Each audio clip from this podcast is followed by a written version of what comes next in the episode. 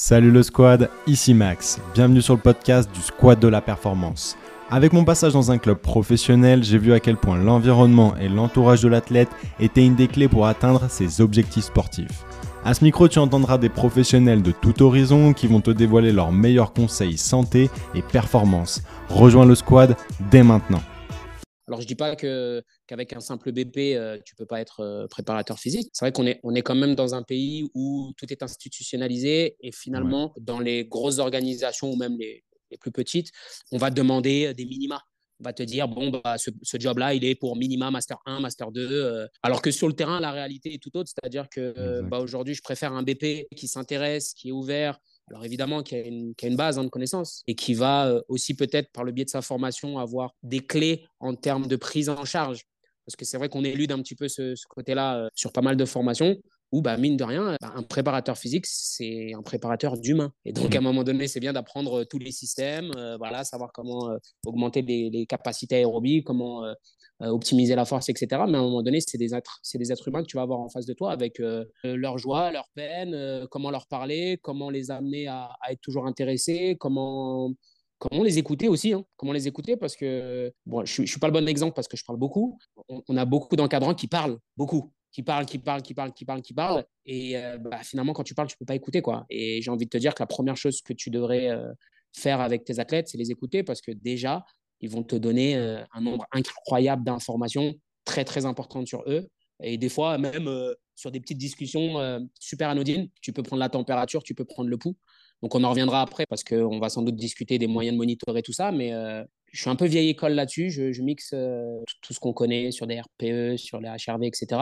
Mais mon truc le plus important, et je pense que la chose sur laquelle je me repose le plus, c'est quand je te dis bonjour le matin, qu'est-ce que je perçois de toi, comment, tu, comment je te sens, comment je ressens ton énergie. Alors, on va pas rentrer dans des trucs de chaman, mais euh, voilà, je pense que l'énergie, euh, comme disent les Américains, hein, energy doesn't lie. Donc, euh, quand je te vois le matin, je sais à peu près ce que je peux te demander ou ce que je ne peux pas te demander et dans quel état d'esprit tu vas te retrouver. Quoi. Et ça, pour moi, je pense que c'est bah, le terrain, c'est ton expérience et c'est vraiment le signe des, des grands coachs d'un point de vue général d'avoir euh, cette, cette expérience et, ce, et ce nez-là, en fait, cette connaissance en fait de l'athlète, et encore plus spécifiquement quand tu travailles à long terme avec des athlètes, et euh, je sais que c'est ton cas. C'est compréhensible, je pense, pour des personnes qui commencent à travailler, c'est-à-dire que bah, on t'a appris des schémas, et tu te dis que pour bien faire, il faut ces schémas. Est-ce que les RPE sont bons? Est-ce que la HRV est bon? Est-ce que la monotonie? Est-ce que voilà, tu, tu, vas, tu vas te mettre là-dessus. Et puis des fois, ces chiffres-là, ça reste que des appuis, c'est-à-dire que ce sont des, espèces de petites béquilles qui vont te servir à un moment donné si tu te sens perdu. Comme dans la rue, hein, tu, tu, roules à un moment donné, tu te sens perdu, tu allumes le GPS. Bah là, c'est la même chose. Moi, je roule pas mmh. avec le GPS, je roule avec ce que je connais de la route. Et à un moment donné, si je me sens perdu, je vais essayer de, de m'appuyer sur ces données qui, sont, euh, qui peuvent être très utiles. Moi, je connais beaucoup de coachs qui malheureusement se perdent avec tout ça. C'est-à-dire qu'aujourd'hui, on est sur du tout data, sur euh, beaucoup de choses, et c'est vraiment très intéressant quand tu sais les utiliser. Le seul problème, c'est que bah, j'en parlais même avec. Euh, alors, je sors un petit peu du sujet, mais moi, je travaille avec le, avec le VBT. Et c'est vrai que bah, c'est devenu un petit peu à la mode. ça a toujours été à la mode, mais là, aujourd'hui, on en parle plus parce que ça s'est démocratisé. Tu as des euh, transducteurs de, de position qui sont moins onéreux qu'avant. Donc, on a beaucoup de gens qui s'y mettent malheureusement, bah, la plupart passent à côté parce qu'ils l'utilisent juste pour l'utiliser. quoi. Comme à l'époque où on utilisait des GPS. Il y, a même des coachs dans des petits clubs du fin fond de la Loire là, qui vont utiliser des GPS en disant, en essayant d'optimiser le nombre de kilomètres que vont effectuer leurs joueurs et tout, alors que les principes de base, de force, de mobilité, de capacité aérobie ne sont même pas optimisés. Donc j'ai envie de te dire, ça c'est, on va dire, la, cerise sur le gâteau. C'est des petites choses euh, qui te permettent d'optimiser au fur et à mesure de ta carrière. Mais finalement, pour commencer, tu n'as pas besoin de tout ça. Tu n'as hmm. pas besoin de tout ça. Là, pour la plupart des préparateurs physiques, et, c'est souvent ce qu'ils me demandent, je, mets préparateur physique et coach dans la même, euh, dans la même catégorie, mais souvent en fin de formation, on me dit Sofiane, euh, qu'est-ce que je devrais acheter? Ils sont toujours dans cette, euh, dans cette perspective de vouloir acheter des choses pour être meilleur. Mais je leur dis, la première chose que tu dois faire, c'est déjà te poser, digérer tout ce que tu as entendu pendant toute cette année, et peut-être pas forcément aller boire à toutes les gourdes là. Et c'est vrai que qu'on a un peu cette problématique, c'est que qui est aussi liée à, ce qu'on vit actuellement, c'est que on veut, on veut, on veut euh, bah, avoir beaucoup de choses, on veut en avoir pour son argent, on veut tout connaître. Et des fois, c'est au détriment de, bah, de passer un petit peu de temps, hein, d'apprendre, de digérer, de faire, de faire sur soi, de faire sur les autres, et puis de se faire sa propre sauce. Il n'y a plus personne qui invente euh, plus rien là maintenant. C'est-à-dire que Toi, ta vision des choses, c'est bah, l'ensemble des personnes que tu as croisées avant, des livres que tu as lus, des podcasts que tu as écoutés, des, des, personnes avec qui tu as discuté. Et moi, c'est pareil. Donc finalement, on a, à peu de choses près, on a tous lu les mêmes livres. Pourtant, euh, je fais une séance avec toi, je fais une séance avec moi, je fais une séance avec un autre. Il va te faire différemment parce que bah, c'est un melting pot de tout ce qu'il a connu, de tout ce qu'il comprend et de sa sensibilité aussi. Hein. Mais je pense que c'est déjà un, bon conseil euh, que tu donnes pour euh, les jeunes coachs, les jeunes kinés, les jeunes praticiens. C'est peut-être de, digérer déjà sa, formation initiale et de se casser un peu les dents avec les, quelques connaissances qu'on a et justement de voir là où on pêche, vers quoi on va s'orienter plutôt que d'accumuler, d'accumuler, d'accumuler et de se dire ah bah mince, mais en fait, euh, qu'est-ce que je fais de toutes ces informations, etc. Et j'ai peut-être pas la euh, clientèle euh, qui va vers, vers ces, connaissances-là. Et c'est aussi le, chemin de, de, toute une carrière. Et pour étayer le sujet, là, tu as parlé du VBT, donc le Velocity Based Training, donc l'entraînement basé sur la vitesse. Tu es, assez proche, il me semble, de Fred Marcerou qui en parle, qui en parle pas mal. D'ailleurs, s'il écoute le podcast, J'allais te le balancer euh, en, fin de, en fin de podcast euh, parmi les personnes J'aimerais bien euh, qu'on qu un petit peu. non, il est vraiment très bon. Puis c'est vrai qu'on en a parlé aussi avec Nico Espanol de, de Kine, Athletics Corner, qui justement. tu utilises le Vitruve. Ouais, exactement. Exactement. Donc, pour ceux qui veulent aller un peu plus loin sur ce sujet, je leur laisse écouter l'épisode numéro 10, il me semble, ou 11 avec Nico. Aujourd'hui, le squad, j'accueille donc Sofiane Batiki, préparateur physique pour la Fédération française de ski et particulièrement de Ski Boss. Vous avez sûrement dû beaucoup en entendre parler fin février 2023 avec entre autres la rafle de médailles de Perrine Lafont au championnat du monde en Géorgie.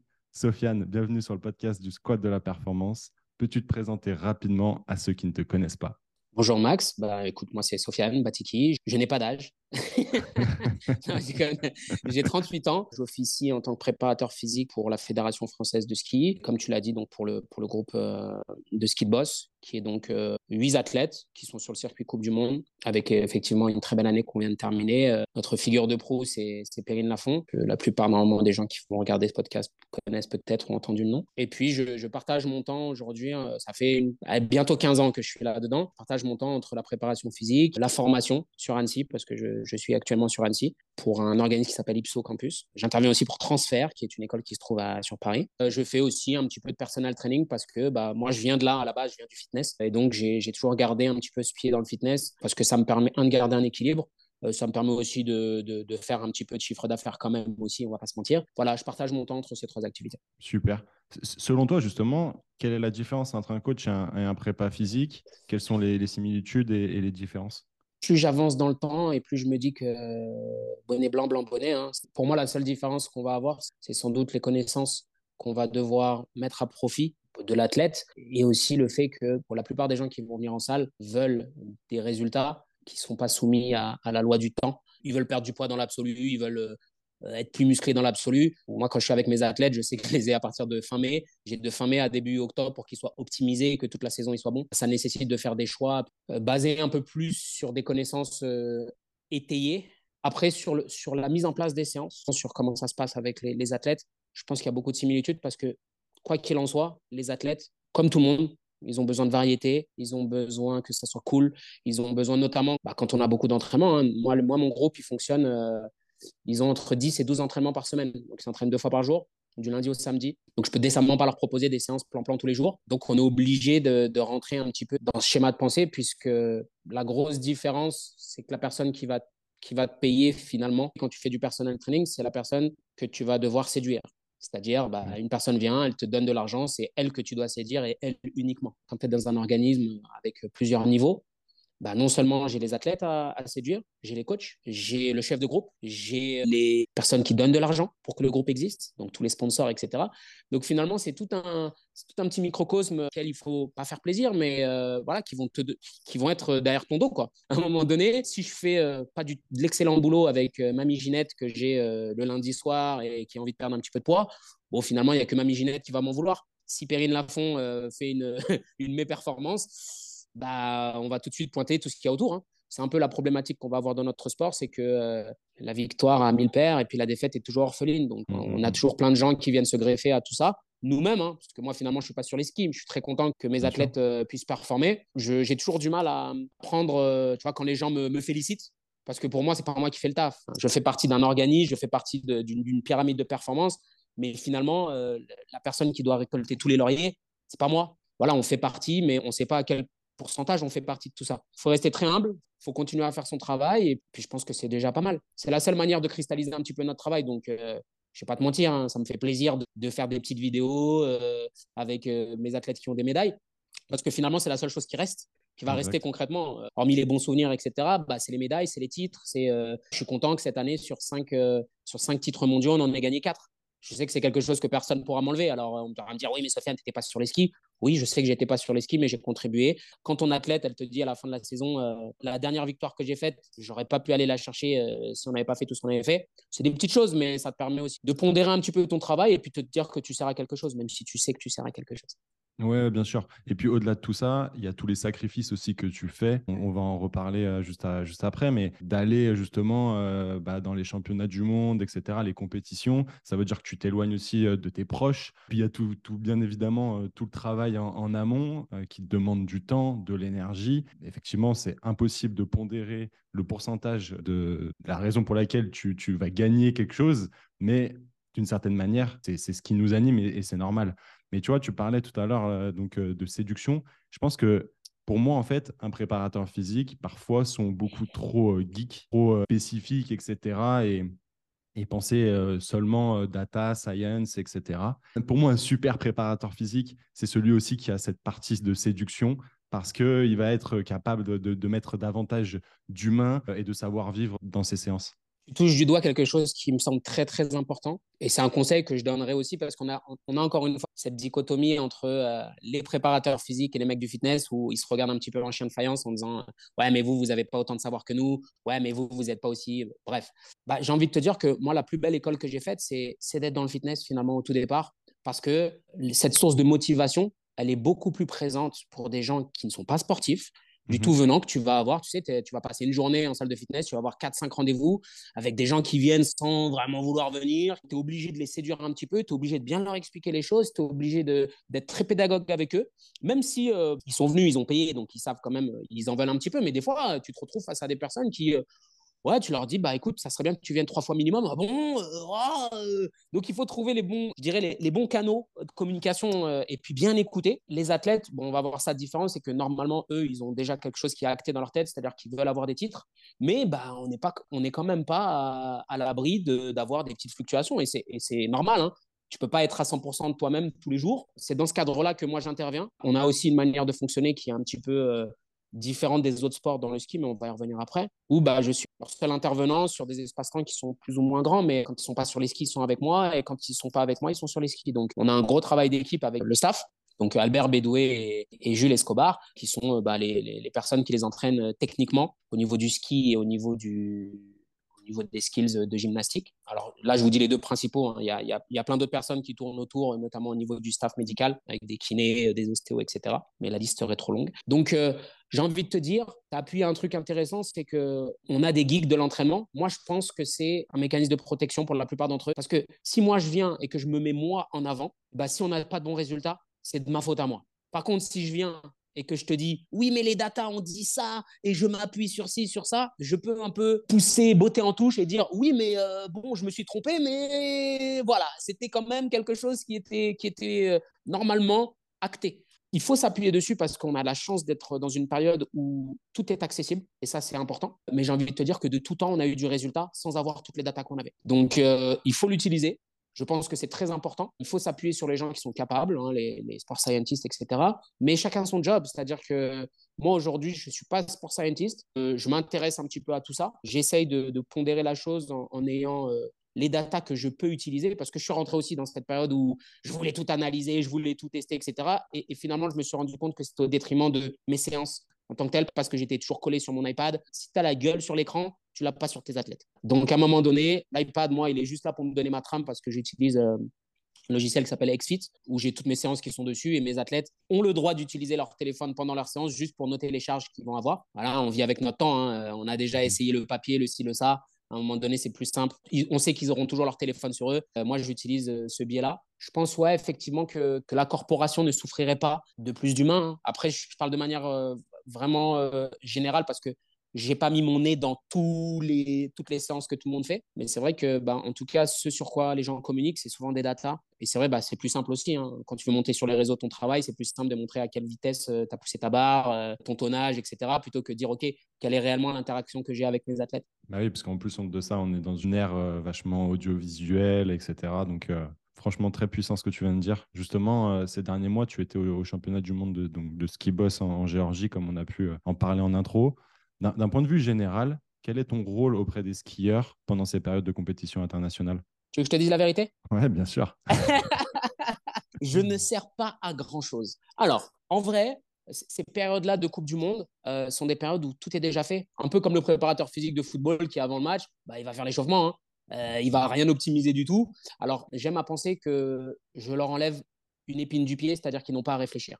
Je vais refaire un petit peu euh, comment ça se passe de manière globale euh, au niveau de nos compétitions. On fait des tournées. J'ai mon groupe de huit athlètes plus le staff qui part. Moi, je pars pas souvent avec eux euh, parce que déjà, un, c'est trop long, c'est trop cher. Et puis, ils n'ont pas forcément beaucoup besoin de moi une fois qu'ils sont sur place. Mais ils ont des tournées, c'est-à-dire que bah, on va commencer par la Finlande, on va faire deux, trois courses, après aller en Suède, et puis après revenir en France, et puis après partir aux États-Unis, puis après revenir, après partir en Italie, après revenir. Bref, ils ont toujours deux, trois endroits, deux, trois courses qui vont se faire les unes derrière les autres, euh, plus ou moins dans une même zone géographique du monde. Et finalement, bah, le gros travail, comme pour tout le monde, il est fait en pré-saison. Hein. Nous, on a ça d'intéressant, c'est qu'on a un sport qui nous permet pas de faire du spécifique toute l'année de par le fait qu'il bah, n'y a pas de neige tout le temps. Et les puristes diront oui, mais tu as les glaciers, etc. Mais ça coûte une blinde pour aller sur les glaciers. On est aussi sur ces manières de penser. Hein. Euh, nous, aujourd'hui, on est obligé d'aller à Ushuaia, en Argentine. On est obligé d'aller euh, sur, des, sur des glaciers à Tignes, euh, à Zermatt, en Suisse. Donc, ça coûte un petit peu cher. Donc, ce qui se passe, c'est que concrètement, la saison, là, s'est terminée il n'y a pas très longtemps. Là, ils sont d'ailleurs, mon groupe est actuellement à Tignes pour euh, peaufiner les, dernières choses de fin d'année, même s'il n'y a plus de compétition à proprement dit. On va reprendre euh, fin mai, début juin. Et puis, on va s'entraîner bah, jusqu'à début octobre, c'est-à-dire la première, euh, première manche de Coupe du Monde qui aura lieu normalement, comme tous les ans, à Ruka, qui est en Finlande, il me semble. Et dans cette période-là, on doit tout optimiser. Moi, j'ai mon travail de préparateur physique, mais à côté de ça, ce n'est pas du ski alpin que nous allons faire. Donc, euh, la spécificité du, ski de boss, c'est bon, c'est une piste qui fait à peu près 250 mètres avec un champ de boss, une première bosse qu'on appelle la bosse du haut. Donc, cette inclinaison, elle est à 25 degrés à peu près, 25-30 degrés selon euh, là on va se trouver. Donc, on s'en rend pas compte, mais c'est costaud. Il y, a, des bosses à prendre. Il y a un saut à faire, acrobatique, qui va être noté. Un atterrissage, rebelote, champ de boss, un deuxième saut, et finalement, on finit sur des petites bosses pour arriver. Donc, la note va être 60% sur euh, le ski, la qualité de ton ski, comment tu vas prendre les bosses, est-ce que tu as une bonne dissociation entre l'eau et le bas du corps, la vitesse que tu vas avoir. 20% sur la qualité de tes sauts, artistiquement parlant, et 20% sur le temps. Donc en gros, on a une note sur 100 points, avec 60 points sur le ski, 20 points sur euh, la qualité de ton saut et 20 points sur la qualité euh, de la vitesse que tu as mis. On a deux types de, de, compétitions. On a la compétition qui est en single, c'est-à-dire tu pars tout seul là-haut, un peu comme euh, le patinage artistique où tout le monde part en même temps, enfin, où chacun part l'un après l'autre et puis c'est à l'appréciation du juge. Et puis tu as le duel. Mais le duel, il n'est pas basé uniquement sur le temps, il est basé sur tout ce que je viens de te dire. Donc, quand tu vois la première fois une compétition, tu dis, mais il est arrivé en premier, pourquoi il n'a pas gagné? Bah, Parce qu'il y a le temps, il y a la manière dont il a skié et qu'est-ce qu'il a fait en l'air. Donc tu peux te retrouver de l'extérieur pour le kit dame, il va regarder, il va dire euh, mais celle qui a gagné, non, non. On a la course, on a les jurys, on a un mélange des deux, et puis on a une note qui est donnée, et puis c'est celui qui a la meilleure note qui, fonctionne. Donc pour préparer ça, eh ben, dans l'entraînement, on est obligé de faire de la préparation physique, on est obligé de travailler l'aspect euh, gymnastique. Donc nous, on le fait beaucoup avec du trampoline. D'ailleurs, l'année dernière, on était parti à, à Antibes, au Pôle France de trampoline, euh, histoire de travailler un petit peu tout ça. Alors, il y a l'INSEP, il y a Antibes. Et puis, il y a, euh, on, a, cette spécificité, c'est qu'on on va travailler nos sauts dans des bassins aquatiques. Donc, on a la chance vers chez nous d'avoir des, des tremplins finalement qui nous permettent de mettre en place les sauts. Donc, la genèse du truc, c'est le travail en gymnastique être à l'aise avec les rotations, etc. Ensuite, le travailler avec atterrissage dans l'eau, qui est forcément moins traumatisant au niveau articulaire, quoique. Et puis, bah, le dernier truc, c'est de pouvoir le poser sur la neige. Et après, pouvoir le poser en, compétition. Donc, on a un long cheminement. On a euh, des fois euh, un an, un an et demi qui vont passer entre l'apprentissage d'un mouvement et le moment où je vais le poser en, compétition. Ah ouais, ok. Ah oui, oui, nous, on voit que la finalité, on voit que, le, On voit que ce qui se passe là-dessus, mais finalement, il y a un long cheminement. Ce sont des skieurs, donc, euh, et, 60% de, de, la note compte pour le ski. Donc, ce, soit, ce sont déjà de très bons skieurs. Mais après, il y, a ces deux choses qui vont rentrer en ligne de compte. Et puis, il y a l'effet waouh aussi. Hein. Quand tu es en l'air et que tu me fais deux rotations euh, en grabant ta, ton ski, c'est pas la même chose que si tu me fais un tour sur toi-même à 360. Quoi. donc, j'imagine que ça, c'est géré par l'entraîneur en gymnastique et que derrière, il y a, un, retour, un feedback direct de sa part, de son œil de coach, et de te dire, Sofiane, ce qui va lui manquer en préparation physique pour bien effectuer sa figure, c'est ça, ça, ça. Tout à fait. Alors moi, je, fonctionne de concert avec eux. J'essaye de, effectivement, euh, comme tout préparateur physique, tu fais une analyse du sport à la base, mais après, tu as une analyse qui est encore plus poussée, c'est qu'est-ce que, euh, à l'intérieur de ce sport, qu'est-ce que cet athlète a besoin? Parce que bon, c'est bien beau de savoir. Euh, nous, on a la chance d'avoir Perrine, c'est le GOAT. Ça veut dire qu'elle a tout gagné. Donc, normalement, c'est les autres nations qui regardent comment on travaille. En tout cas, comment elle travaille. Puisque, voilà, c'est comme ça que ça se passe. Le seul problème, c'est que si tu regardes et que tu les mets tous les uns à côté des autres, ils ont tous des physiques différents, ils ont tous des approches différentes, ils ont tous des skis différents. Il y en a qui sont basés sur la vitesse, d'autres qui sont basés sur euh, des sauts complètement fous. Donc, finalement, ce qui est bien, c'est que chacun a sa place là-dedans. Ça donne des physiques euh, qui sont plutôt pas atypiques, mais qui sont euh, plus proches du gymnaste que du rugbyman. Si tu regardes les, descendeurs, ils font tous le quintal, hein. ils sont tous 100 kilos, euh, parce que je peux te dire que pour arriver dans un virage euh, à 120, 110 km/h, j'ai envie de te dire qu'il faut un peu de canne. Alors, il en faudra aussi pour atterrir d'un saut de, 3-4 mètres en l'air, mais ce n'est pas les mêmes vitesses angulaires, ce n'est pas euh, les mêmes choses qu'on va demander au niveau artistique. Et puis, bah, si tu fais 100 kilos, c'est plus difficile artistiquement de, de gesticuler correctement en l'air. Donc, on a cette notion d'explosivité, on a cette notion de puissance, de gainage, très important. Et finalement, euh, pour moi, la vision que j'ai de tout ça, c'est que ce sont des gymnastes qui sont sur des skis. Quoi. Donc, si j'ai bien compris, il y, a, trois gros critères dans une compétition, dans une descente. Et j'imagine qu'à l'instar, par exemple, euh, d'un sport euh, de, combat, il va y avoir un game plan, en fait. Il va y avoir une stratégie qui va être établie en fonction des qualités, en fonction des, concurrents, tu vas me dire si je me trompe. Et à partir de là, on, va, on va établir une, une stratégie en préparation physique. Alors, en stratégie, euh, stratégie qu'on va avoir, moi, ma stratégie, elle est très simple. C'est que tu sois l'athlète le plus complet possible. C'est mon leitmotiv. C'est-à-dire que pour t'optimiser, il faut qu'on optimise tout. Parce qu'il y a tellement de variables, il y a tellement de choses qu'on va te demander sur une course de 250 mètres que si je fais l'erreur de me dire il faut qu'on travaille que l'explosivité ou il faut qu'on travaille que le gainage, je vais passer à côté de quelque chose. Donc, euh, c'est un peu la, philosophie euh, dans, le ski de manière générale, c'est qu'on s'attelle à faire de très bons athlètes. Après, évidemment, on a toujours euh, une période de PPG, une période un petit peu plus spécifique où on va voilà, travailler un petit peu plus vers les qualités qu'on doit développer pour être bon. Mais dans l'absolu, moi, tous mes athlètes en aérobie sont bons, en gainage sont très bons, en force pondérée par rapport à leur poids de corps, sont très bons, euh, ont des capacités de proprioception qui sont hors normes. Et, ça, on se doit de le cultiver et de le garder euh, un maximum. On est revenu un petit peu du. Mais ça, c'est de manière globale dans, la préparation physique. On est revenu du, tout spécifique. Parce qu'on on, a eu hein, des moments où on faisait faire du squat aux gens euh, dans des chaussures de ski. Ça existait, ça. Donc maintenant, on en est revenu, mais c'est bien. De toute façon, nous, on apprend de nos, on apprend de nos pères. C'est-à-dire que nos pères vont faire des erreurs et peut-être même que dans 5 ans ou dans 10 ans, ils regarderont ce que je fais actuellement et ils diront c'était catastrophique, ils faisaient n'importe quoi, cela. On essaye d'être euh, le plus cohérent et le plus efficient par rapport aux connaissances qu'on a actuellement. Mais la, la, science, par définition, c'est quelque chose qui avance dans le temps. Donc, ce qui est vrai aujourd'hui n'est pas vrai demain et ne le sera sans doute pas dans, dans 2, 3, 4, 5 ans. C'est une marque euh, d'évolution aussi. De, changer toi-même euh, par, par rapport à tout ça on en avait discuté, mais c'est vrai que c'est difficile de donner du renouveau à quelque chose qui est institutionnalisé depuis très longtemps. C'est-à-dire que bah, quand ça marche bien, cool. Bah, quand tu as des, athlètes qui arrivent à cristalliser ça, il n'y a personne qui va venir me dire, Sofiane, euh, pourquoi tu fais ci, pourquoi tu fais ça. Mais demain, si euh, on n'avait pas eu les résultats qu'on a eu cette année, et encore, tout le monde dans mon groupe, moi, je suis très content que mon athlète phare fonctionne. Je serai encore plus content quand tous mes athlètes fonctionneront. Évidemment. Donc, ça veut dire que j'ai encore beaucoup de travail à faire, j'ai encore beaucoup de choses à optimiser, j'ai encore beaucoup de gens à aider. Et ça, c'est ce qui me fait plaisir parce que bah, tu sers vraiment à quelque chose. Après, tu as des gens, Perrine, c'est un talent générationnel. Que je sois mm. là ou que je sois pas là, elle va gagner. Que je sois là ou que je sois pas là, elle va gagner. Alors, mm, peut-être mm. qu'elle va le faire différemment, peut-être qu'elle gagnera plus, elle gagnera moins, mais elle va gagner. C'est un talent générationnel. J'aime bien être noté sur ce que j'apporte à ceux qui sont le moins bons. Parce que finalement, euh, voilà, comme je te dis, euh, Perrine, que je sois là ou que je sois pas là, elle va gagner. Moi, ce que je veux, c'est. Euh, ça me fait plaisir que, tu vois, cette année, j'ai eu euh, deux top 7 mondiaux qui vont faire rentrer ces athlètes dans les listes élites sportives françaises. Tu vois, ça, ça me fait plaisir. pas plus que, que d'être champion du monde, mais je me dis qu'on a vraiment eu un impact sur le reste de la carrière et peut-être même sur l'après-carrière d'un individu parce que bah, quand tu rentres sur les listes de sportifs de haut niveau en France, tu as le droit à certaines choses. Justement, tu as, parlé de ce qui te fait plaisir, comme par exemple une médaille au championnat du monde, mais aussi euh, une évolution dans les rankings de, la part de tes skieurs. J'aime beaucoup réfléchir sur ce qu'est un, bon thérapeute, un bon préparateur physique, en bref, euh, un bon professionnel du sport et, de la santé. Et j'aimerais te demander, en fait, sur quels critères tu utilises tu, pour t'auto-évaluer en tant que préparateur physique? Je ne fonctionne pas de manière euh, très carrée là-dessus. Quand je dis très carré, c'est-à-dire que c'est un. Ouais, mais ça peut être subjectif. Hein. Non, mais ça, va ça, l'est. Ça l'est forcément. Parce que euh, je pars du principe que celui qui a raison, c'est celui pour qui je fais le service. Donc, moi, je suis quelqu'un qui va beaucoup faire de feedback, énormément de feedback. C'est-à-dire que je vais faire beaucoup de réunions avec mes athlètes, que ce soit en individuel.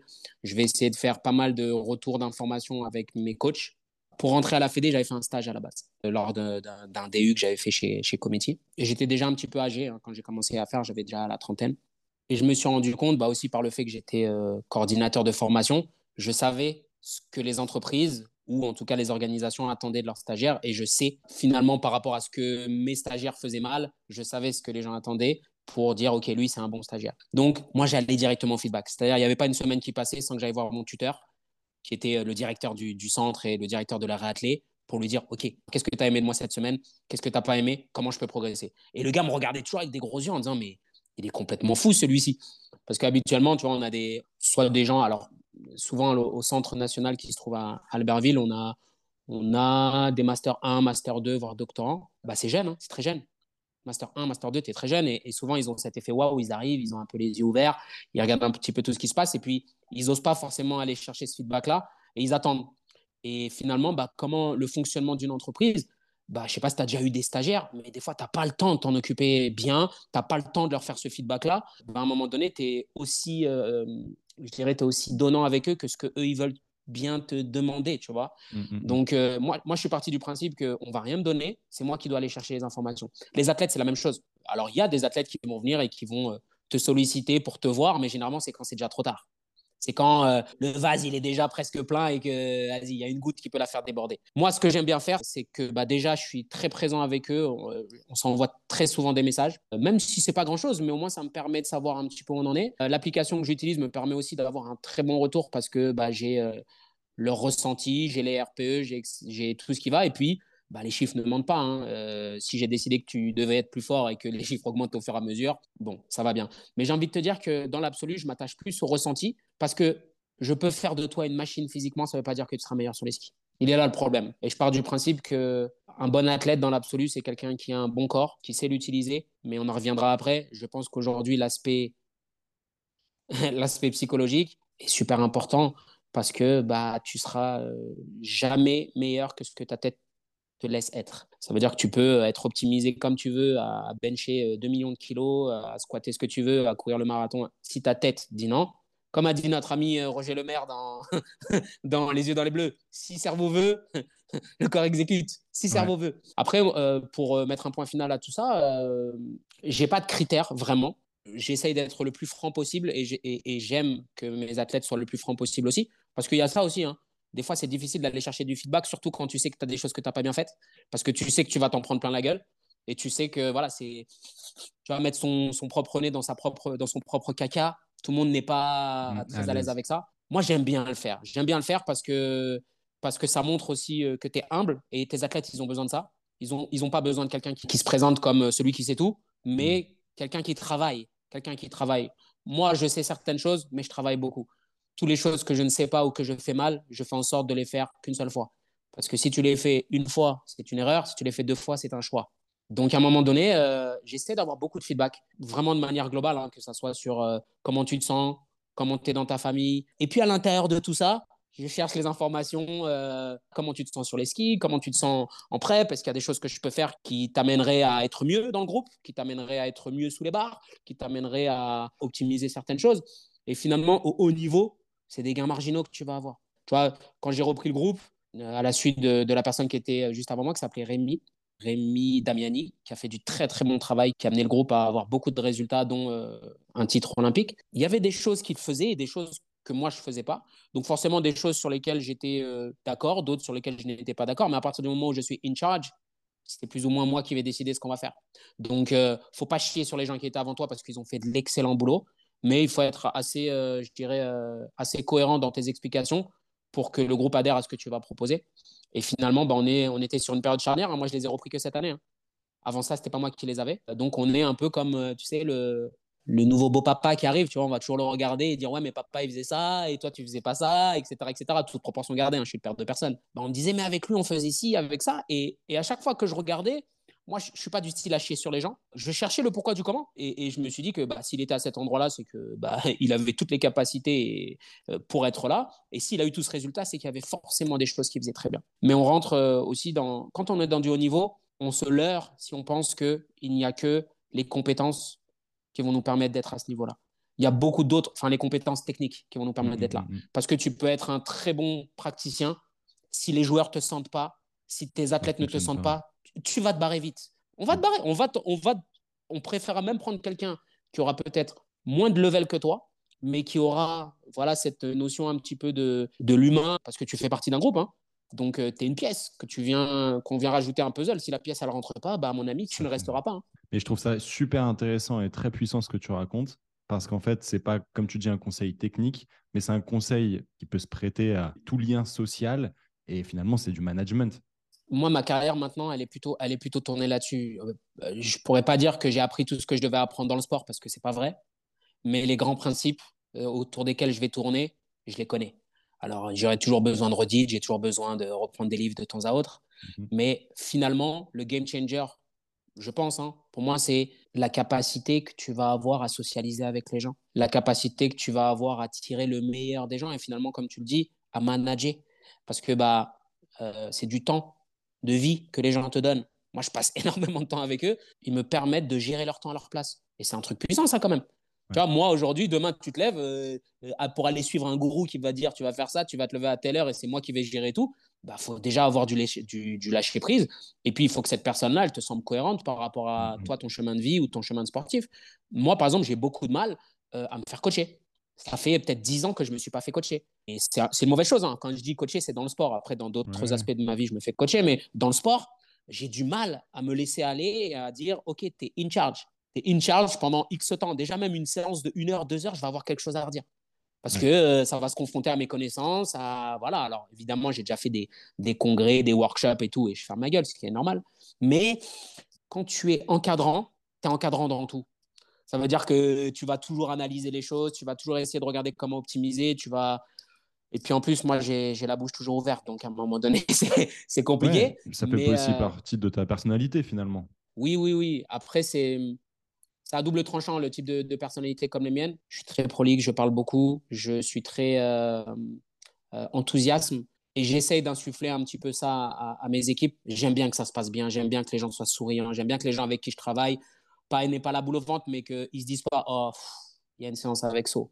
Non, c'est je viens, ça va être cool, on va s'amuser, putain on va travailler on va travailler, mais ça va être cool. Parce que le management, j'ai essayé hein, de temps à autre. C'est dans la formation, tu es obligé euh, d'avoir toutes les casquettes. Donc, des fois, je suis un peu le père fouettard. J'aime pas trop ce truc-là. C'est le management un petit peu militaire, c'est je parle, vous faites. Je me suis rendu compte qu'avec certaines personnes, ça fonctionne, avec d'autres, ça fonctionne pas du tout. Donc, il faut avoir cette, euh, ce recul pour pouvoir euh, trouver bah, les bons canaux de communication. J'ai envie de te mm. dire, si, tu as un Chinois en face de toi et que tu lui parles, tu lui parles italien, il va pas te comprendre. Il faut savoir qu'est-ce que tu peux dire, comment tu peux le dire et comment c'est reçu tu peux avoir le même langage avec 4, 5 athlètes différents. Un qui va très bien comprendre, l'autre qui va t'en vouloir, et puis euh, un qui va être en, défi avec toi parce que, euh, voilà, comme un peu tes parents, euh, à un moment de ta vie, tu as été un petit peu, ils te disaient blanc, tu disais noir, bah là, c'est la même chose. Ouais, c'est vrai. il faut beaucoup de communication. Il y, en a qui ont besoin d'auditif, d'autres de visuel, d'autres de kinesthésique, etc. etc.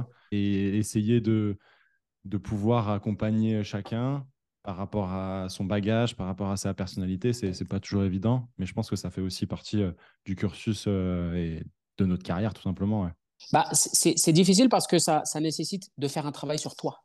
Mmh, mmh. C'est ça le problème, hein. c'est qu'aujourd'hui, tu, vas demander, euh, tu vas demander à des ronds de rentrer dans des carrés. C'est-à-dire que, OK, moi je parle comme ça, c'est comme ça que vous devez comprendre ce que je dis.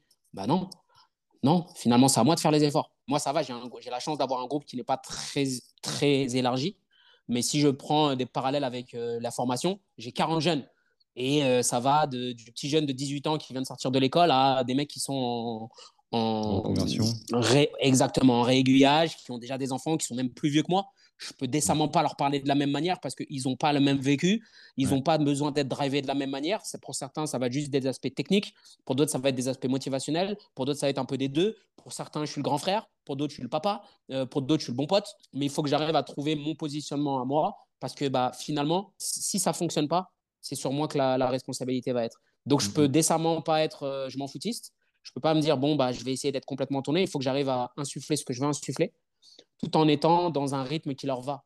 Pour certains, c'est un rythme euh, acharné, pour d'autres, c'est plutôt tranquille, pour d'autres, c'est petits coups de pied au cul de temps à autre, et puis pour d'autres, c'est euh, toujours être dans l'empathie. Alors, je suis toujours dans l'empathie, mais pour certains, il faut être euh, voilà, es compréhensif, très avenant dans ce que tu vas dire, et d'autres, tu as besoin de les électrochoquer là. Il faut, faut leur mettre un petit truc, parce que faut leur mettre les cosses, parce que sinon, malheureusement, ça fonctionne pas. Franchement, très, très, très puissant ce que tu viens de nous, dire. Génial. On n'a pas parlé d'un aspect important quand même de, ta vie. Tu as été footballeur professionnel, euh, il me semble, de 2004 à 2009. Quels sont finalement les apprentissages que tu as fait en tant que sportif et que tu souhaites transmettre à tes athlètes? J'ai eu la chance de pouvoir vivre euh, une belle aventure de footballeur qui a duré de, de 98 à 2010, il me semble, ou 2009. Et durant cette période, bon, je compte mes années de, mes années de formation. Donc, mhm. euh, je suis passé par des, par des centres de formation français euh, voilà, connus. ne regrettez rien. Moi, c'est ça que je leur dis, c'est que maintenant, je, suis trop vieux là maintenant. je peux plus revenir en arrière. Et je me dis, euh, tu vois, il y, a un vieil adage qui dit si jeunesse savait et si vieillesse pouvait.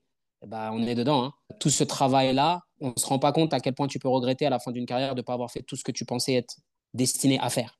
Mhm. Et surtout quand tu sais que c'est basé sur un manque de sérieux. Moi, j'étais, euh, j'avais des qualités qui étaient indéniables. Par contre, j'avais peut-être pas sérieux parce que j'avais cette légèreté et que j'étais pas en mission. Quoi. Et quand tu es jeune, c'est difficile de te dire que ça va pas durer. Parce que quand tu joues, pour toi, c'est ton quotidien, c'est ce que tu fais tous les jours. Alors, quand je dis tu joues, c'est quand tu es dans ce microcosme du sport, tu te dis que ça va durer tout le temps. Tu te dis pas à, 18 ans, putain, dans, dans 10 ans, euh, je serai peut-être plus au très haut niveau. Et puis après, je serai à un niveau un petit peu moyen. Et puis après, je vais descendre. Et puis ça va péricliter doucement si j'ai la chance même. Hein. Euh, sachant que les carrières maintenant euh, sportives sont de plus en plus courtes. Mhm. Parce que euh, on leur en demande de plus en plus, et puis il y a un brassage, et puis il y a de plus en plus de personnes qui ont le niveau aussi de, si je parle du foot, de, de rentrer dans, dans, la boucle. J'ai envie de te dire, le train il passe qu'une fois, et ce train-là, même si c'est difficile, faut le prendre très tôt, faut bien s'entourer. Alors ça, c'est QFD, hein. mais j'ai envie de te dire que le plus important, c'est d'être bien dans sa peau et d'être un, homme accompli. Tu vas prendre un petit jeune, on va dire, le, dans les sports normaux, on va dire que tu vas commencer ta, ta formation en pré-formation, tu vas avoir 12 ans, tu n'étais rien. Enfin, déjà, j'ai 38 ans, je change encore tous les jours, donc à 12 ans, tu ne sais rien de la vie. Mais pourtant, tu es étiqueté footballeur, basketteur, tennisman, etc. Donc finalement, tout ton microcosme social qui se, qui se crée autour de toi et toutes les interactions que tu peux avoir avec les gens, elles sont basées sur ce que tu es et ce que tu représentes dans la société. Donc finalement, une fois qu'on t'enlève ça, bah, t'es plus personne. Et j'ai plein de gens autour de moi qui sont en, dépression, qui, qui passent de, de bah, je suis la petite star de la famille ou la petite star de mon village ou la petite star de ma ville à bah, je reviens parce que j'ai été viré du club dans lequel j'étais ou parce que ça n'a pas fonctionné. Et finalement, se disent que leur vie est terminée. Ils ont 20 ans, ils ont 30 ans, ils se disent ma vie est finie. ma vie, mais ta vie, elle vient juste de commencer, bonhomme. Tu as vécu des trucs incroyables. Capitalise là-dessus. Il y a plein de choses que tu as travaillé là-dedans qui vont te permettre de rebondir dans d'autres choses. Les sportifs accomplis, dans les entreprises, on les aime. Ils ont ce truc-là. Ils ont cette gagne. Ils ont euh, aussi peut-être aussi euh, la capacité de communiquer avec les gens. Ils ont aussi la capacité de pouvoir se, s'intégrer dans des équipes plus facilement parce que c'est ce qu'on a connu toute notre vie. Ils ont mhm. aussi la capacité d'entendre ce qu'on leur dit parce que bah, quand tu as eu un coach, notamment en formation, c'est ferme-la. c'est t'écoutes ce qu'on a à dire, tu fais, tu te lèves à telle heure, tu vas là-dessus. Moi, sur le coup, j'ai été très. Euh, j'avais du mal avec tout ça. J'avais du mal avec avec l'autorité, avec tout ce qui se passait autour. Et finalement, je me suis rendu compte que bah, c'est maintenant ce que je vais demander aux gens avec qui je travaille. Donc, on a besoin d'un cadre de travail, on a besoin d'être sérieux, on a besoin d'avoir des gens autour desquels on va, on va travailler, on va avancer. Après, j'ai envie de te dire, les parents ont un rôle qui est important parce que bah, aujourd'hui, il faut bien comprendre que toutes les organisations qui nous appellent pour nos enfants nous appellent pour nos enfants. Et ils nous appellent pour que leur entreprise ou que leur club deviennent meilleurs. Donc, ils ne mm. feront jamais passer les intérêts de ton enfant avant les intérêts du club. Et c'est normal. Mais toi, faut que tu le saches en tant que parent. Ça veut dire que le club ou les coachs ou peu importe les gens qui interviennent avec tes enfants ne se substituent pas à ton travail de parent. Et ça, c'est important. Hein, parce qu'on a mm-hmm. souvent des gens qui vont se retrouver en disant Bon, bah, euh, ils m'ont dit qu'ils allaient gérer l'école, ils m'ont dit qu'ils allaient gérer la nutrition, ils m'ont dit qu'ils allaient gérer l'entraînement. Donc, je me décharge un petit peu, je vous donne mon enfant et puis redonnez-les-moi en produit fini. C'est pas comme ça la vie. Tu as un truc important à faire. Et j'ai envie de te dire que toi, en tant que parent, dans, ce, dans cette pyramide, tu as ce rôle très, très important de rappeler à l'athlète que c'est un homme ou une femme avant tout. Et que ce n'est pas juste un athlète et que si elle a perdu une course, c'est pas grave. Elle va en gagner d'autres. Et que si ça va pas aujourd'hui, c'est pas grave. Tu as ta famille aussi. Et que toute ta vie, même si toute ta vie tourne autour du sport, toute ta vie ne tourne pas autour du sport.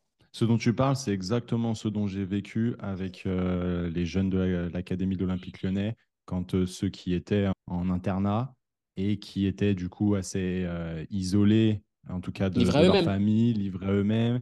Ils les voient très peu, souvent c'est deux, trois. En tout cas, ça se compte sur les doigts d'une main le nombre de fois qu'ils voient leur famille dans une année. Donc c'est très très peu. À des âges quand même charnières, on parle de entre 13 et 18 ans, parfois même plus jeunes. Donc c'est quand même très compliqué, euh, je trouve, euh, de, gérer tout ça. Justement, à un moment donné, tu as parlé euh, des hauts et des bas d'un sportif, toi donc qui, a été dans cette boucle-là. J'aimerais que tu, tu, nous parles finalement de ton ressenti du jeune Sofiane de cette époque, de comment tu, as ressenti ces hauts et ces bas qui sont indéniables, et surtout ben, comment tu as, géré tout ça. Alors sûrement qu'il y a eu des choses bonnes, des choses moins bonnes, mais qu'est-ce que tu en as tiré? Avec le recul, maintenant, je sais que j'ai dû, avoir des épisodes dépressifs, ça c'est sûr. Le problème, c'est que ton échec n'est pas ton échec. Il est là le problème. C'est que quand tu, quand subis un échec, alors moi j'ai eu la chance de faire une petite carrière, mais c'était une carrière euh, épisodique euh, avec euh, des essais à faire à gauche, à droite. Tu vois, déjà, tu n'es pas dans un bon mindset. C'est-à-dire qu'à chaque fin d'année, tu es en mode euh, couteau entre les dents parce que tu dois refaire des essais en début d'année. Tu, mm. laisses de, tu laisses du jus, tu laisses de l'influx, tu laisses pas mal de choses. Et finalement, ton année, elle commence pas sur les, sous les meilleurs auspices. Tu vois Alors que déjà, quand on vient de chercher d'un club pour aller dans un autre, tu arrives déjà auréolé de quelque chose. Donc, déjà, tu laisses beaucoup d'énergie. À côté de ça, si tu n'as pas les bonnes personnes, euh, parce que finalement, tes parents, comme tu disais, hein, tes parents font pas partie de la boucle de la performance quand tu es jeune. Et puis, bah, quand tu commences à gagner un petit peu d'argent, tu vas faire quoi? Tu vas prendre ton premier appartement, tu vas te retrouver dans une ville qui est peut-être encore plus loin que là où se trouvent tes parents. Donc, ça y est, là, c'est Las Vegas. Hein. Tu vas aller en soirée, et puis les gens qui sont à côté de toi ne sont pas forcément très, très bien intentionnés. Alors, ils ne te veulent pas du mal. Ils te disent juste, bon, bah ouais, on va s'amuser, on va s'amuser. Et puis, euh, eux, ils ne sont pas dans ce mindset de, performance, ils ne sont pas dans, mmh, mmh, mmh, dans ce truc de, euh, bah, moi, j'ai une mission à accomplir, tu vois. Euh, donc, tu vas te retrouver avec des gens qui vont te proposer des soirées, qui vont te proposer des filles, des machins, enfin, pas des gens qui vont te proposer des filles, mais voilà, tu vas avoir tout ce qui est autour de toi et qui va avec.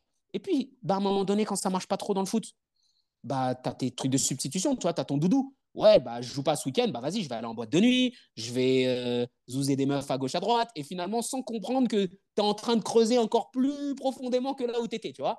J'ai envie de te dire que je pense qu'aujourd'hui, le truc le plus important pour un jeune sportif, c'est de s'entourer. Alors, évidemment de personnes qui physiquement leur permettent d'atteindre ce qu'ils veulent, mais le plus important, d'avoir quelqu'un qui s'occupe du niveau psycho.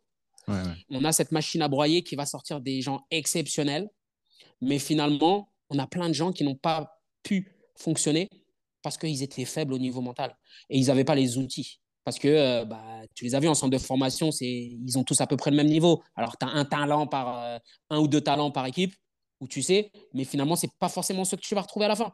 Mm, mm, et, les mecs que tu vas retrouver, c'est le mec qui est besogneux, qui travaille. J'avais vu une jolie interview d'Arsène Wenger qui disait aujourd'hui, c'est pas la motivation, c'est l'endurance de motivation qui va compter. Parce que finalement, tu peux être très, très, très motivé à un moment donné, mais tu iras sans doute moins loin que le mec qui a une motivation, mais qui reste la même. Tu vois, 50, 60, 70% de sa motivation globale, elle est toujours là.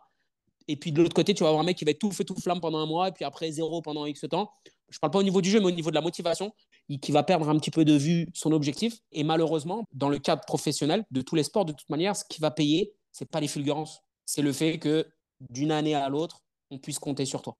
Et mm. peu importe le sport dont on parle. Exactement, tu parles de mental. On a fait un épisode avec Adrien Cabon, euh, l'épisode numéro 2, un long épisode pour ceux qui, veulent écouter tout ça. Et puis, euh, puis, je pense que je vais aussi interviewer euh, Salia, préparatrice mentale, donc, euh, pour étayer un peu plus euh, le sujet, ça va, être, ça va être vraiment intéressant. Tu as parlé justement euh, d'enfants. J'aimerais qu'on parle de ton petit champion de 4 ans, Noam. Peux-tu nous parler en fait de ta vision de papa et ta vision de professionnel du sport sur euh, l'activité physique hein, d'un enfant? Ça me fait sourire parce que c'est mon bonheur depuis 4 ans. C'est un truc de fou parce que tu sens que es, tu, es important pour quelqu'un. Et ça, c'est pas donné à tout le monde. Hein. La, plupart des adultes normaux sont importants aux yeux de leur femme ou aux yeux de leurs parents. Euh, là, tu as, un amour inconditionnel. C'est-à-dire que je rigole souvent de ça. Mon fils est arrivé, il me chie dessus, il a tété les seins de ma femme. Et pourtant, je ne lui en veux pas. il ne m'avait rien dit, il ne m'avait pas parlé, euh, il n'avait rien fait pour moi, mais pour autant, euh, je peux mourir pour lui aujourd'hui, il n'y a pas de problème. Si lui, il peut vivre une belle vie, il n'y a pas de problème. J'ai, toujours, j'ai souvent cette discussion avec les, parents qui sont autour de moi et, et forcément, bah, il, il, est plus dégourdi que les autres. Je dis forcément, mais pas forcément.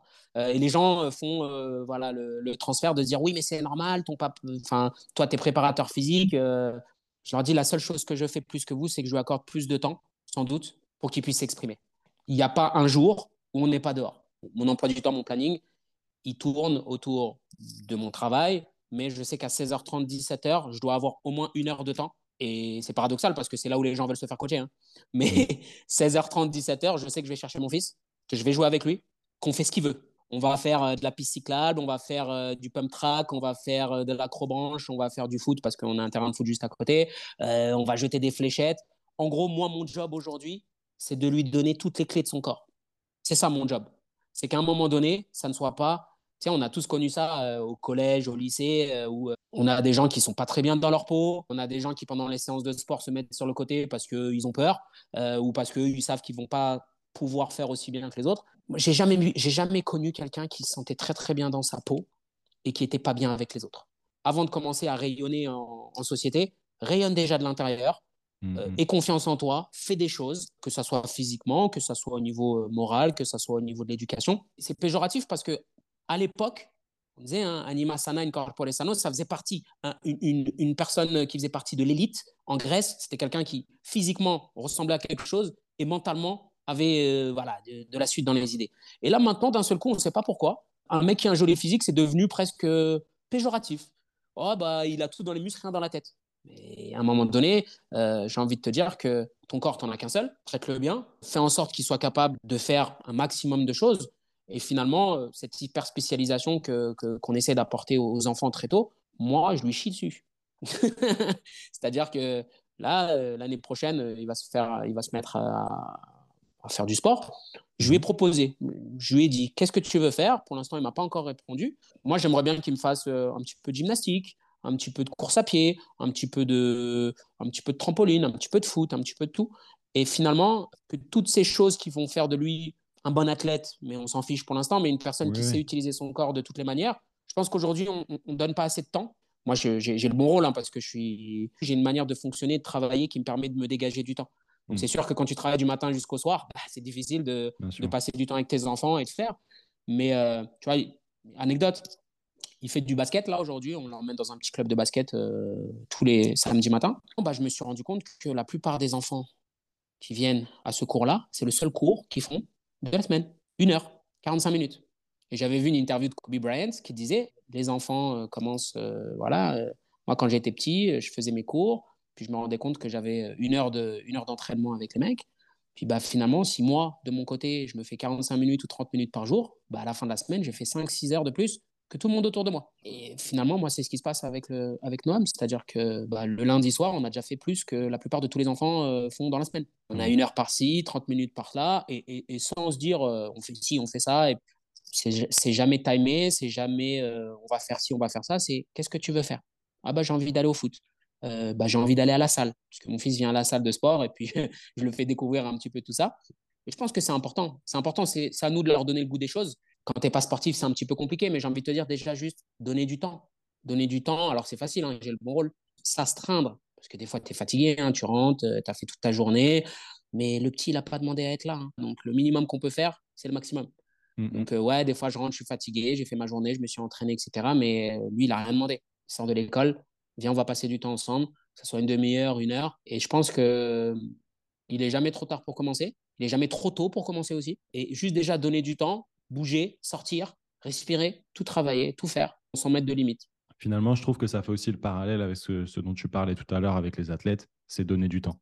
C'est malheureusement un luxe que tout le monde n'a pas. Pour étayer un peu le, sujet au niveau des enfants, euh, moi je vais bientôt avoir 30 ans, je vois forcément il y a de plus en plus euh, d'enfants autour de moi. Bon, je ne suis pas encore euh, père, ça ne serait tardé, j'espère. La, question que je me pose, c'est à quel moment, donc tu as parlé de spécialisation, l'opposé serait d'être hyper généraliste. Selon toi, à quel moment il faudrait orienter un enfant vers de la spécialisation?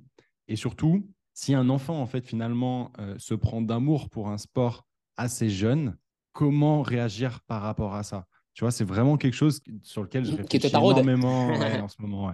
Je vais te dire la vérité. Quand les gens euh, ont su que j'allais avoir un enfant, ils se sont dit ah footballeur, blablabla.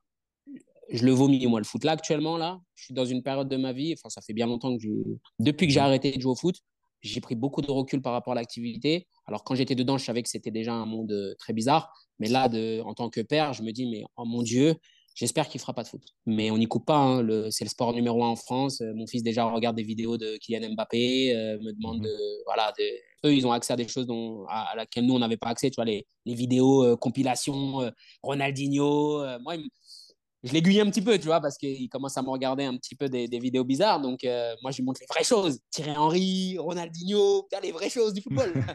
donc, il, regarde dedans. Là, on commence à regarder Olivier Tom. Il commence à être piqué. Aujourd'hui, je pense qu'il faut, euh, faut accompagner. Il ne faut pas faire de transfert. Il faut laisser l'enfant euh, faire ce qu'il a envie de faire on est malheureusement dans une période où les gens transfèrent beaucoup, où euh, les gens ont des, grands rêves pour leurs enfants. Alors, je ne vais pas te mentir, s'il si, faisait une belle carrière de quoi que ce soit, je serais content pour lui, mais déjà qu'il soit heureux dans la vie, moi, ça me va très bien.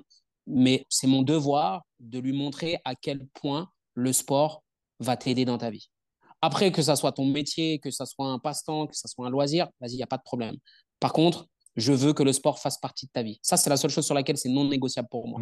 Après, par rapport au fait qu'on le spécialise ou pas, je pense que euh, moi, le foot, ça a été toute ma vie depuis le début. Et mon corps maintenant est représentatif de ce que j'ai fait avec depuis toutes ces années-là. Donc, je ne mhm. suis pas mobile, je ne suis rien du. Donc, à un moment donné, si je choisis le foot aujourd'hui, ou je choisis le basket, ou je choisis euh, les sports de combat parce que j'en fais un petit peu, moi, je serais très content, mais je vais toujours essayer de lui permettre de travailler d'autres choses autour, de manière à ce qu'il ne s'enferme pas dans quelque chose qui soit. Euh, finalement, le fait qu'il soit hyper spécialisé, pas très grave. Par contre, si le fait que cette hyper spécialisation crée des déséquilibres au niveau de ton corps, ce qui va arriver normalement, ça, mhm. c'est un autre problème. Et je pense que nous, notre rôle, tu as, pu les voir toi à l'époque, tous les footeux, et, ça depuis bien longtemps. Et, c'est bizarre parce que, bah, quand même, depuis quelques années, il y a eu des physios qui sont rentrés dedans, tu as eu des préparateurs physiques qui étaient vraiment des vrais préparateurs physiques qui sont rentrés dedans. Pourtant, on se retrouve toujours avec des footballeurs qui ont des souplesses, des mobilités incroyablement faibles, des blessures à répétition sur les mêmes endroits, alors que c'est des facteurs épidémiologiques qu'on connaît, on sait comment les soigner, on sait ce qu'on devrait faire. Pourtant, on a toujours les mêmes problématiques. Ça veut bien dire qu'il y a une partie du travail qui est éludée, hein, quoi en soit. bien sûr. J'ai envie de te dire, faut... c'est du plaisir. Le sport, c'est du plaisir. Donc, euh, la première chose, si tu as envie de faire, demain, il me dit, j'ai envie de faire du tir à l'arc, bon, ça va me faire chier, mais, il va faire du tir à l'arc. Moi, mon but, c'est de l'accompagner, de voir. Et à un moment donné, je pense que s'il doit arriver à faire un sport à un moment donné, ce sport, il arrivera il viendra de lui-même. Après, si je dois être très en termes d'âge, bah, on, a on a la fameuse euh, âge d'or là, des, des, acquisitions motrices qui va arriver aller entre 8 et 11 ans, je pense. Là, là-dessus, euh, ouais, j'ai envie de te dire, faut, faut arrêter de butiner à gauche, à droite et te dire, OK, quel sport j'ai envie de faire. Si tu as envie d'être bon dans ce sport, il est là le truc aussi. Hein. Parce qu'on a des parents qui vont dire à leurs enfants, oui, il faut que tu fasses ça pour être bon. Mais peut-être que le petit, il n'a même pas envie d'être bon. Il a juste envie de mmh. faire des sports. Il a envie de faire euh, une année du tennis, de l'autre du basket. Et puis, euh, ça va être corrélé à ce que fait sa copine, ce que font ses copains à l'école. À un moment donné, il est là le truc. Hein. Nous, on n'est pas des Chinois qui vont dire, bon, alors, ton corps, il est comme ça, vas-y, toi, tu vas faire du tennis. Toi, ton corps, il est comme ça, toi, tu vas faire de l'haltérophilie. On n'est pas là-dessus. On est sur des facteurs de plaisir et des facteurs sociologiques. C'est-à-dire, bah, si dans la vie dans laquelle tu es, tu as un gros club de foot, il y a de grandes chances pour que tes enfants ils fassent du foot. Si dans ta ville, tu as un gros club de handball ou de tennis ou de basket, bah, c'est la même chose. Parce que finalement, les, enfants aux États-Unis ou ici, c'est les mêmes enfants. Hein. Pourtant, aux États-Unis, bah, ils font du basket, ils font du baseball. Donc, ça veut bien dire que c'est sociologique l'histoire. Exactement. J'avais cette discussion avec un, des cadres de la Fédé et je lui disais, mais comment ça se fait que concrètement, on n'est pas la fédération où il y a le plus de noirs et, finalement, physiquement euh, parlant, les compétences, on va dire, euh, physiques, physiologiques que peuvent avoir euh, les publics noirs, arabes, etc., colle finalement avec ce qu'on pourrait attendre de, ce qu'un skieur de haut niveau pourrait avoir. Et lui m'a répondu très tranquillement, il m'a dit, Sofiane, pour faire du ski, on a souvent des gens qui habitent en station. Donc, tant qu'il n'y a pas de Noirs et d'Arabes en station, il n'y aura pas de Noirs et d'Arabes dans le ski, et donc il n'y aura pas de Noirs et d'Arabes en équipe de France. Il dit, mais on en a hein, quand même, deux, trois quand même qui passent, mais c'est sociologique. Ça veut dire que tu as plus de mecs qui sont en équipe de France qui habitent à Megève, qui habitent à Tignes, qui habitent. Voilà, et ce qui est normal. Mhm. Il me dit, bah, tant que dans, dans, les populations environnantes des stations de ski, bah, on n'a pas énormément de, de Noirs et d'Arabes, bah, c'est sûr qu'il n'y aura pas énormément de Noirs et d'Arabes qui feront du ski et qui donc, hypothétiquement, pourront se retrouver en équipe de France à un moment donné. QFD. Ok, Sofiane, on va passer à la dernière partie du, podcast. Je ne vais pas te demander quel est le meilleur conseil que tu puisses donner à un sportif parce que je pense que tu as déjà donné beaucoup de clés à ce sujet-là. Mais j'aimerais que tu nous dises quelles sont tes inspirations et finalement, si tu pouvais passer un moment avec une, une personnalité, qu'elle soit vivante ou non, qui serait-ce et pourquoi? J'ai eu peu de, de rôle modèle, on va dire, dans ma vie en tout cas au niveau du sport, on aime bien s'attacher à quelqu'un et dire euh, lui je l'aime bien, j'aimerais bien suivre. Euh, les petits jeunes, tu leur parles maintenant, c'est Mbappé, puis il y a cinq ans derrière, c'était Cristiano Ronaldo, et puis avant c'était un autre. L'une des personnes qui m'a beaucoup impacté en tant que jeune footballeur, c'était Thierry Henry, par tout ce qu'il représentait, parce que bah, était métisse comme moi, parce qu'on jouait le même poste, parce que parce que j'aimais bien ce qu'il dégageait. Et puis, on n'était pas à l'époque où il parlait encore beaucoup, tu vois. Donc, c'était vraiment purement footballistique et, ce qui dégageait. Et moi, j'avais compris que c'était pas. aussi. Ouais, j'avais, je, recevais pas ça comme de quelque chose d'autant. Je me disais, ce gars-là, il a confiance en lui, il joue bien, il fait, il fait ce qu'il a à faire. On l'entendait pas beaucoup. Et maintenant que je l'entends de plus en plus parler parce qu'il y a des interviews, etc., je me mmh. rends compte que son mindset, il est proche du mien et que je continue à, à beaucoup l'aimer. Après, quand j'étais plus jeune aussi, dans mes années foot, J'aimais beaucoup Allen Iverson, basket. Mhm. Beaucoup Allen Iverson, mais pareil, parce que euh, le grind, l'aspect le, le, un petit peu, euh, je, suis, je suis là, euh, je représente quelque chose. Pas très grand, mais vous inquiétez pas, voilà, ça va, ça va bien se passer. Mais si j'avais quelqu'un vraiment à, à, croiser avec qui parler, je, Kobe Bryant. Mon fils a failli s'appeler Kobe, au grand dame de ma femme. tu vois, on a, on a beaucoup parlé de Kobe avec, euh, avec Adrien, euh, comme je disais tout à l'heure sur le podcast numéro 2. Je crois qu'on en a parlé dans d'autres épisodes parce que ça reste une, une personne hyper inspirante par, euh, par ses actes, par ses paroles. C'est quelqu'un qui, qui m'a inspiré beaucoup. Sous mes yeux, j'ai son livre là, un des livres qui parle de lui. C'est peut-être pas retranscriptible pour tout le monde. Il était sans doute jusqu'au boutiste, presque même dans le néfaste du truc. Mais rien n'est impossible, j'ai envie de te dire, à qui travaille, à qui se donne les moyens et à, qui dédie, consacre beaucoup de temps à ce qu'il veut faire. Lui, il avait décidé d'être bon dans quelque chose. Alors, il avait les aptitudes euh, sans doute euh, morphologiques, euh, physiologiques, etc., qui l'ont permis quand même d'être déjà à un certain niveau. Mais bah, aujourd'hui, il laissera une empreinte qui est indélébile. Quoi. Et puis son mindset, et puis tout ce qu'il a fait derrière, et puis tu peux pas avoir autant de personnes qui parlaient, euh, qui, qui, qui, sont inspirées par lui, euh, sans que ça soit une personne qui soit incroyable, quoi.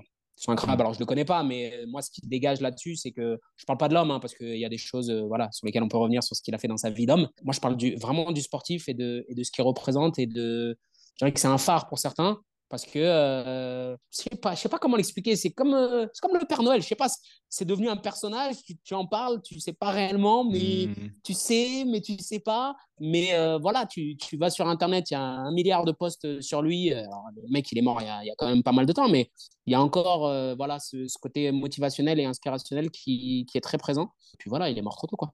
L'un dans l'autre. Comme, exactement. Comme tout le monde, hein, mais lui, il est vraiment. Comme beaucoup de légendes, hein, il y a, y a ah, ça, aussi qui, rentre en compte, bien évidemment. Ah bah. Quel serait le meilleur moyen de, te contacter, tout simplement pour te remercier d'être passé euh, sur le podcast? Alors, euh, je suis présent sur Instagram, euh, Sofiane. Sofiane BTK. Il me semble que j'ai mis Sofiane BTK parce que j'ai pas mis Batiki à l'époque. Mais vous tapez mon nom et mon prénom et vous me retrouvez relativement facilement. Si vous aimez pas les enfants, ne regardez pas mon truc. j'ai décidé de pas le. C'est un c'est un Instagram qui est euh, complètement personnel. Je mets de temps à autre des choses sur l'entraînement, mais euh, voilà, ne vous attendez pas à avoir beaucoup de choses sur l'entraînement. Je vais en faire un là très prochainement parce qu'on me demande et parce que je pense que je peux dire des choses intéressantes, même si dans l'absolu, euh, tout a déjà été dit. Mais après, ma vision des choses peut, peut aider certaines personnes. Bien évidemment, je mettrai tout ça en lien dans la description pour tous ceux qui veulent te contacter et pouvoir en savoir davantage. Je vais te poser la, question passe décisive. Qui aimerais-tu entendre passer au micro du squat de la performance? Fred. on t'attend. Fred Marcero, il va falloir venir, il va falloir expliquer un petit peu. Et si tu peux nous faire un PDF avec Louis de Funès, ça sera encore mieux. Ça parce que je l'ai vu. Euh, Fred est bon. Fred est très bon et, il a une très bonne vision des choses. Après, j'ai envie de te dire, Géniste, elle est, euh, on a Thibaut Tramo. C'était l'entraîneur, de, le préparateur physique euh, de Tessa Worley, notamment. Et aussi du groupe, bah, il était avec nous à, à Bakouriani. Il s'occupe du freestyle, donc il s'occupait de Tesla 2 aussi. Très bon, un très bon type. Après, dans d'autres domaines aussi euh, que, que, la prépa physique, hein, si tu as. Ah Pas forcément prépa physique. Hein. Euh, j'ai un très très bon ami à moi euh, qui s'appelle Grégory Visery, qui était kiné de Serena Williams pendant un petit moment et qui maintenant est le kiné de Dimitar Berbatov. non, Dimitrov, pardon. Berbatov, c'est un footballeur. Dimitrov, et il est très intéressant. Beaucoup de. Il est très intéressant. Très, très intéressant. D'ailleurs, je vais aller à son anniversaire aujourd'hui, donc ah, bah, il est glissé. ok, je, et puis, euh, tu vois qui c'est? Ouais, ouais, bien sûr. Ouais. Bah, il habite à Annecy et euh, c'est euh, un de mes très très bons amis et, et, nos femmes sont très très amies aussi depuis très très longtemps. Voilà. bah, écoute, je contacterai ces, ces, trois personnes. Je, je, connais un petit peu déjà le travail de, de, Fred, le travail de Greg, donc ça pourrait être super intéressant de pouvoir donner la parole à, ces deux personnes. Et bien évidemment, euh, que je ne connais pas la, troisième des, personnes, mais, euh, Et sur, euh, sur... Instagram, je t'enverrai son Instagram. Ouais. Après, franchement, la liste serait très très longue parce qu'il y a énormément de personnes très intéressantes qui nous entourent. C'est pour ça que c'est bien ce travail que tu fais d'ouvrir un petit peu aussi et puis de mine de rien, c'est quand même un, c'est quand même un, un, milieu qui est fermé, dans mm. le sens où chacun fait un petit peu sa sauce dans son coin regarde plus ou moins ce que font les autres. Pour certains, ils sont très dans le partage, pour d'autres, pas trop. Voilà, tu vois, j'ai pu aller à, Nevers, là, il y a eu un symposium. Et euh, c'était cool parce qu'on a pu rencontrer des gens finalement qu'on voyait sur les réseaux. les réseaux, ça veut tout dire et rien dire finalement. Donc, tu vois, vraiment discuter un petit peu. Et puis, au-delà de l'aspect euh, technico-tactique des choses, voilà, voir les hommes qui se cachent derrière euh, ces jolies bannières et puis ces jolies, ces, ces, jolies choses qu'on dit sur les réseaux. Plus on rencontre de gens, mieux c'est dans la vie, je trouve. C'est pour ça que je te remercie vraiment de m'avoir euh, m'avoir sollicité pour euh, ce petit, euh, enfin ce, long, ce, long, épisode. J'espère que tu auras ce qu'il faut dans la vidéo pour, pour, pouvoir avoir du contenu. Et puis, et puis en tout cas, bah, c'était très cool. Merci, merci beaucoup à, toi, Sofiane, pour toute cette valeur hein, que tu nous as donnée. Et puis, bien évidemment, merci à toi qui nous a écoutés jusqu'au bout. N'oublie pas de t'abonner donc au Squad de la Performance sur YouTube et sur ta plateforme de podcast préférée. Tu retrouveras bien évidemment toutes les informations et notamment euh, les liens de Sofiane dans la description. Si tu as kiffé l'épisode, n'hésite pas bien évidemment à poser ton 5 étoiles et un commentaire auquel euh, je répondrai, un, pouce aussi, auquel je répondrai avec un grand plaisir. Bien évidemment, ça, donne énormément de force et ça permet un, meilleur référencement du podcast pour que davantage euh, de sportifs aient accès euh, aux pépites de Sofiane. Nous, on se retrouve mercredi prochain, 18h. D'ici là, je te souhaite de prendre un maximum de plaisir dans ton sport. Force. Peace.